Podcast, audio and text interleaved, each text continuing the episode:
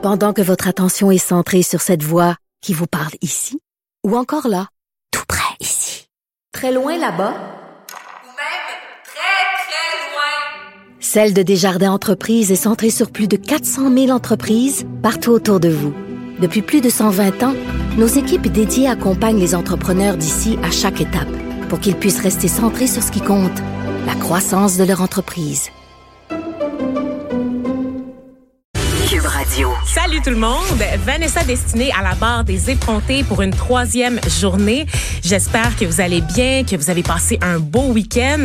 Si vous n'êtes pas sorti dehors, il faut corriger ça maintenant parce que le beau temps auquel on a eu le droit jusqu'à présent achève. Euh, L'hiver, on, le sait, là, il est pas réellement terminé, faut pas l'oublier. Et on annonce là, des petites tempêtes vers le milieu de la semaine. Euh, évidemment, je passerai pas deux heures à vous parler de météo, ne vous inquiétez pas. On a une très très belle émission aujourd'hui. On va parler de sujets un peu plus lourds, euh, comme la violence, par exemple, faite aux femmes. On va parler de corruption aussi du côté d'Hydro-Québec et d'accessibilité dans le réseau de transport à Montréal. Mais on va également parler de transformation numérique et d'outils pour nos jeunes. Euh, Élise Jeté viendra faire un tour avec sa chronique culturelle, de même que Frédéric Mockle qui va nous parler de podcasts de type True Crime.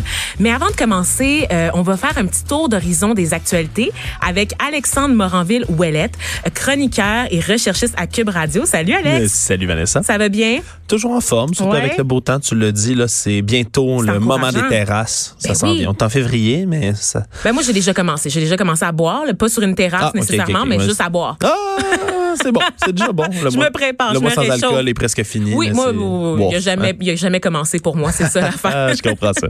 Écoute, Alex, on va commencer avec la nouvelle qui fait jaser. On sait maintenant euh, ce qui attend Harvey Weinstein. En fait, il y a eu un verdict euh, dans le, le procès euh, qui l'oppose à des, des dizaines, des dizaines, des dizaines de femmes euh, qui allèguent avoir été agressées sexuellement par cet homme tout puissant au sein d'Hollywood. Donc, est-ce que tu peux nous donner un peu plus de détails Ben, là-dessus? certainement, c'est le producteur déchu, là, puis l'emblème, si on veut, Mm-hmm. l'élément déclencheur du mouvement hashtag MeToo, Harvey Weinstein, qui a été reconnu coupable de deux des cinq chefs d'accusation, soit agression sexuelle et viol euh, sur lui. Il va éviter ainsi quand même une condamnation des accusations plus graves, mais euh, c'est tout de même une grande victoire pour le mouvement hashtag MeToo. Là.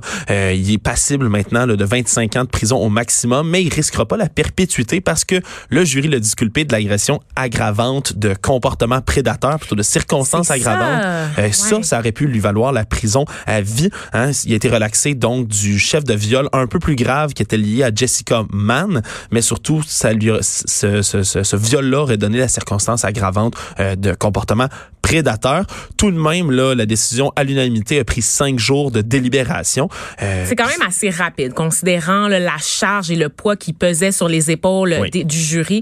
On le sait, là, il y a eu euh, une impasse, je pense, pendant trois jours. Ils ont été, ça a pris du temps quand même euh, pour qu'ils puissent s'entendre là, sur deux euh, des trois facteurs, quelque chose comme ça. Exactement, puis c'est une décision, c'est une décision qui doit être prise à l'unanimité. Donc c'est les deux chefs, faut le dire, les moins graves des cinq qui ont été retenus.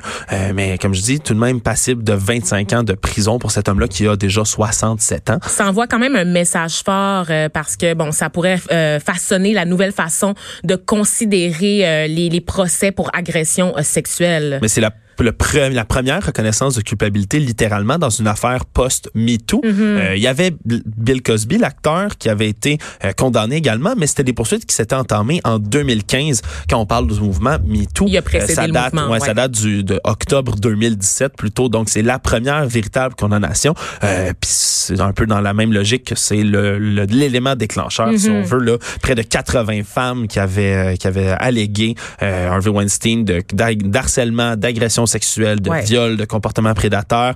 Euh, c'est seulement trois femmes qui ont été euh, entendues lors du procès. Malheureusement, et qu'est-ce qui explique qu'on a entendu si peu de femmes, c'est à cause ben, du délai de prescription notamment. Donc quand les faits c'est c'est trop, ça remonte à trop loin, on ne peut plus entendre de témoignages. Le fait aussi euh, que certaines femmes, ben, il manquait de preuves, ce qui veut pas dire qu'il ne s'est rien passé hein, à la lumière de ce qu'on sait Mais non, aujourd'hui. c'est c'est c'est un peu dans la même logique si on Mm. veut que le procès d'Éric Salvaille. On a entendu toutes sortes d'allégations. Il y a beaucoup de gens euh, qui, qui, qui, qui en ont parlé Il y a des rumeurs, il y avait des histoires dans, les, dans son gym, entre autres. Il y avait toutes sortes d'histoires qui étaient sorties, mais au, Et à même son des procès, gens du milieu, en fait, des gens qui l'ont côtoyé, ont dit, des vedettes, là, ont dit qu'elles ont été témoins de comportements déplacés, parfois même lors de réunions d'équipe. Donc, c'est pas, tu sais, C'est- c'est- Il y a, il y a eu beaucoup de choses entendues, mais ouais. c'est reste que c'est seulement Donald Duguay donc, qui, qui, qui a témoigné Ouais. lors du procès qui s'est tenu la semaine dernière, dont on attend encore là, évidemment la délibération et tout. Mais euh, des parallèles à faire ici euh, avec toute cette histoire. Effectivement, on va continuer avec le chemin de fer, donc un petit, un petit euh, une mise à jour sur ce, qui se passe là, au niveau du blocus ferroviaire qui continue de paralyser les lignes un peu partout au pays ou Ouais, ben, ça eu- démantelé? Qu'est-ce qui se passe Ben, avec il y a eu ça? certains blocus, entre autres celui de Saint-Lambert, Ouais. près d'ici, qui a été démantelé euh, Voilà. tard que vendredi là, en soirée. Euh, les policiers là, qui ont resserré un étau autour de ce blocus-là, qui ont euh, discuté longuement euh, avec les manifestants qui étaient là, qui ont décidé de partir finalement, euh, sans arrestation, sans violence, sans qu'il soit nécessaire d'usage de force pour les Mhm. tasser de là. Euh, mais c'est pas fini. Là, ce matin, euh, il y a des manifestants qui ont stoppé la circulation une dizaine de minutes près du pont Mercier, euh, des véhicules qui étaient affublés de drapeaux là, aux couleurs des Premières Nations, qui se sont immobilisés dans un des accès qui menait au pont en direction de Montréal. Ensuite, ils ont repris la route en klaxonnant lentement. Euh, il y avait d'autres manifestants qui circulaient à pied près du pont. Maintenant, on dit que ce serait des routes près dans les environs d'Oka qui seraient bloquées, entre autres la route 344. L'hélicoptère TVA, d'ailleurs, est en route pour aller prendre des images euh, de tout ça. C'est le 19e jour de blocus.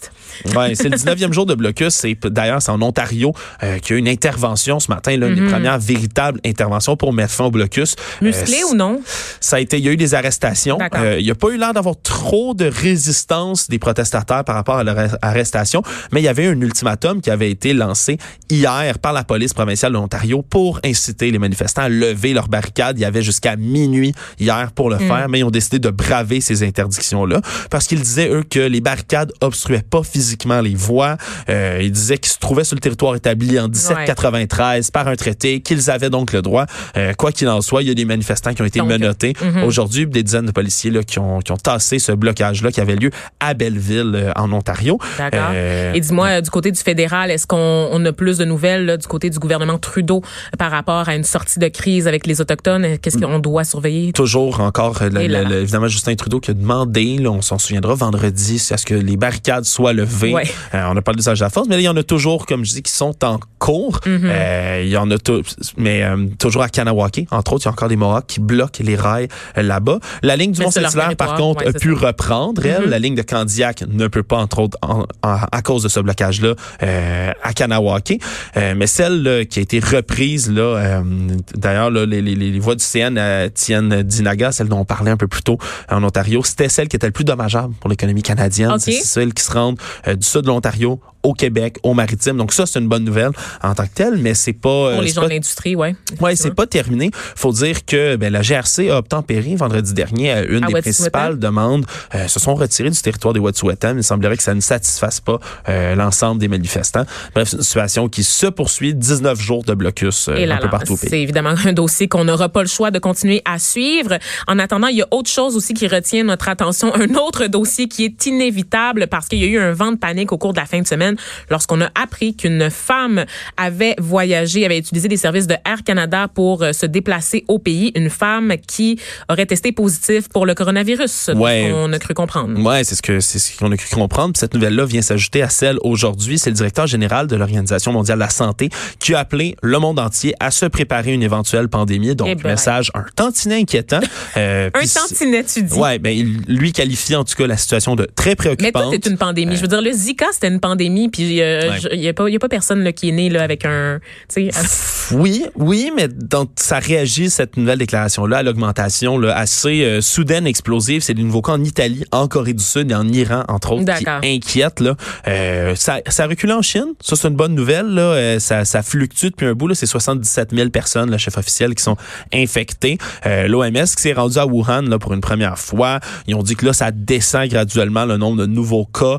Euh, ils ont félicité la Chine de leurs mesures drastiques aussi de quarantaine. Là, euh, on s'entend qu'il n'y a pas grand régime sur la planète qui ont la force euh, et les moyens nécessaires pour mettre en quarantaine des dizaines de Ben, millions de leurs propres citoyens. de mettre des gens dans des centres de détention contre leur gré. Donc, je pense qu'il faut saluer. Il y a une utilité à tout ça, finalement? Ben, c'est- écoute, c'est construire des hôpitaux rapidement et tout là, c'est certain que euh, ça peut être une force de certains régimes autoritaires. Oui. Là, on peut le saluer. Je, pense- je parle euh, entre autres du, du camp d'internement d'internement pour euh, les, Les les Ouïghours. Ouïghours, où est-ce que justement le risque de proca- propagation pardon, de la maladie fait craindre le pire Et aux les chiffres autorités. sortiront pas de là. hein? Jamais. On n'aura jamais d'informations sur le nombre de personnes infectées On par le risque- on coronavirus risque pas éclairé du tout. dans ces cas de, dans ces camps de détention là. Ouais, mais en, en Italie, là, je parlais de la situation qui a augmenté. Ils ont- il y a déjà cinq morts en Italie. Ça devient le pays le plus touché de l'Europe tout de Ouais. même. Ils ont mis un cordon sanitaire autour d'une dizaine de villes dans le nord de l'Italie pour éviter que ça se rende dans le reste du continent. Ben Oui, là, J'ai une amie le qui haut est de à la Venise là, Ah oui? pour le, le carnaval de Venise qui a, qui a lieu en ce moment. Et évidemment, ça attire énormément de touristes, n'est-ce pas? Eh bien, les festivités ont été interrompues parce Oh. que ça fait beaucoup de personnes étrangères dans un même lieu. Il y a des risques. On, a- on sent un peu un vent de panique. Puis je pense qu'ils ne veulent lésiner sur aucun moyen. Ouais, Donc, mais il y a- effectivement, il y a, quatre euh, jours, il y avait six cas. Il y avait six cas déclarés en Ouais. Italie, puis en quatre jours, c'est passé à 219 cas. Voilà. Donc, c'est inquiétant. Euh, du côté de l'Iran aussi, là, il y a eu il y a 12 personnes qui sont mortes, mais c'est que seulement 64 condamnations. En Chine, on parle, dans l'ensemble de la Chine, Condamnation? euh, condamnation, plutôt euh, contamination, Oui, pardonnez-moi. Euh, en Chine, on parle d'un taux de mortalité qui est de 0,7% globalement, entre 2 et 4% à Wuhan. là. Oui, Donc, parce que c'est ce qu'on oublie. Tu peux être contaminé, mais si tu vas pas nécessairement mourir si t'es contaminé. le taux de gens qui meurent est assez Ben faible. oui. Mais en Iran, je dis c'est 64 cas. Il y a eu 12 décès déjà. C'est un taux de mortalité de presque 1 sur 5. Mais- Donc, c'est ce qui inquiète beaucoup en Iran. Est-ce qu'on parle euh, de cas plus virulents, d'une mutation? Euh, Ou c'est pas confirmé simplement d'un manque de mesures sanitaires mises de l'avant parce qu'on a cru que la menace ne nous atteindrait pas. Euh, Également donc possible. ils ont, ouais, voilà, c'est ça, pas réagi nécessairement aussi rapidement. Et là, Alex, on se fait plaisir, toi et moi. On est, pour ceux qui suivent les têtes enflées. Toi et moi, on est deux nerds. Hein? Puis on aime ça parler d'affaires nerds ensemble. Et on n'a pas eu la chance jusqu'à présent parce que l'actualité, mon Dieu, euh, nous tenait très, Ouais, très occupés. Mais ça veut pas dire que euh, ce dont on va vous parler en ce moment n'a pas de lien avec l'actualité. C'est juste que on va ailleurs. On va Ben ailleurs. Oui, puis pour nos plus fidèles auditeurs, moi je fais une chronique avec, euh, dans l'émission de Richard Martineau Oui. tous les jeudis matins sur les théories du complot. C'est mon dada dans la vie, là, ça me fascine.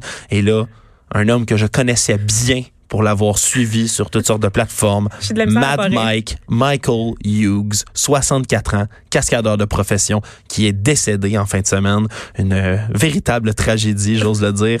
Euh, Je veux pas rire, mais c'est parce que c'est tellement la, la mission. Reviens, euh, est-ce que tu peux nous expliquer Ben, quel plan avait cet homme-là? Que. Cascadeur de profession, mais également astronaute amateur, hein, cet Américain-là, qui a construit dans son jardin une fusée propulsée à la vapeur dans son, avec, son- avec un de ses amis. Une Euh, fusée lui- faite maison. Ouais, ben lui, on, vous l'avez sûrement déjà vu là, parce qu'en mars dernier, il avait fait un essai qui avait été super remarqué. S'était construit une autre fusée. Il était monté jusqu'à 570 mètres d'altitude. Vous vous dites probablement, ben wow, c'est fabuleux, c'est fantastique, une fusée maison. Quel astronaute euh, ne faites génial. pas ça à la maison. Je veux juste le préciser quand même. ne, Tout ne d'un le faites que- pas, ne le Hein? faites pas, Ouais. mais reste que c'est le motif. Cette fusée, c'est le motif. est Ben, le pourquoi de la chose? Il voulait monter à 1500 mètres d'altitude pour prouver que la Terre n'est pas ronde, mais bien faite, dans ses propres mots, en forme de frisbee. J'ai déjà parlé Ah, longuement de la Terre là. plate. Je suis dans plusieurs groupes Facebook de, de recherche? earthistes, à des fins de recherche, bien évidemment. Je n'y crois pas, rassurez-vous, chers auditrices, auditeurs. Mais euh, ce sont des personnes assez euh, phénoménales. J'ai déjà entre- entretenu une petite correspondance avec un Néerlandais euh, qui se disait géographe amateur, puis qui me, m'écrivait en caps lock. euh, Géographe en- amateur. Qu'est-ce que ça veut dire? Moi aussi, je suis une géographe amatrice. Voyons, qu'est-ce Ben que ça veut dire? Ah, mais lui, c'est qu'il a la vérité, puis toi, tu ne crois pas. Non, mais Terre est ronde. n'importe qui peut juste se proclamer géographe. Ah oui, mais- n'importe quel métier, mais ajouter amateur En après. anglais, sur ces, les forums que je fréquente, euh, il, appelle, il t'appellerait une globe tard. Comme Parce que je crois que la ouais, Terre tu est la- Terre est en forme de globe. c'est quoi, totalement stupide. Euh, écoute, il y a tellement de choses fabuleuses à dire au sujet de cette fameuse théorie du complot de la Terre plate. Et Mais quoi là, qu'il en soit, euh, on n'aura jamais le fin mot de l'histoire, semble-t-il. Ben, le doute persiste. Mais sa fusée qui avait coûté 18 000 dollars américains à construire en tout. Euh, s'est envolée dans les airs et finalement là euh, Et se serait écrasée et malheureusement As-tu euh, vu la vidéo? Oui, je l'ai Ah, vu c'est rapidement. d'une tristesse, hein. C'est Ouais, c'est pas, de c'est même. pas le fun à regarder, honnêtement. Là, Non, non. c'est, Puis, euh, puis on souhaite ça, rit, on souhaite ça à personne, c'est certain. c'est C'est c'est rigolo, mais dommage que cet homme-là soit, soit mort dans ce genre de circonstances-là. C'est Euh, filmé, c'est euh, entouré de c'est gens aussi qui voulaient l'encourager. Ouais.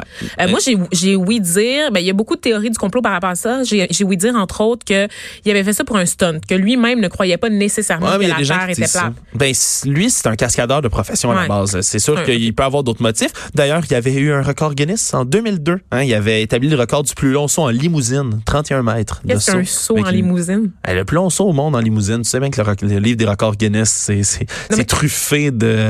Qu'est-ce que la limousine fait? Comment tu sautes? Un jump. Un saut. Un saut. Regarde, on va faire du franglais de milléniaux. euh, Ok. juste la traduction.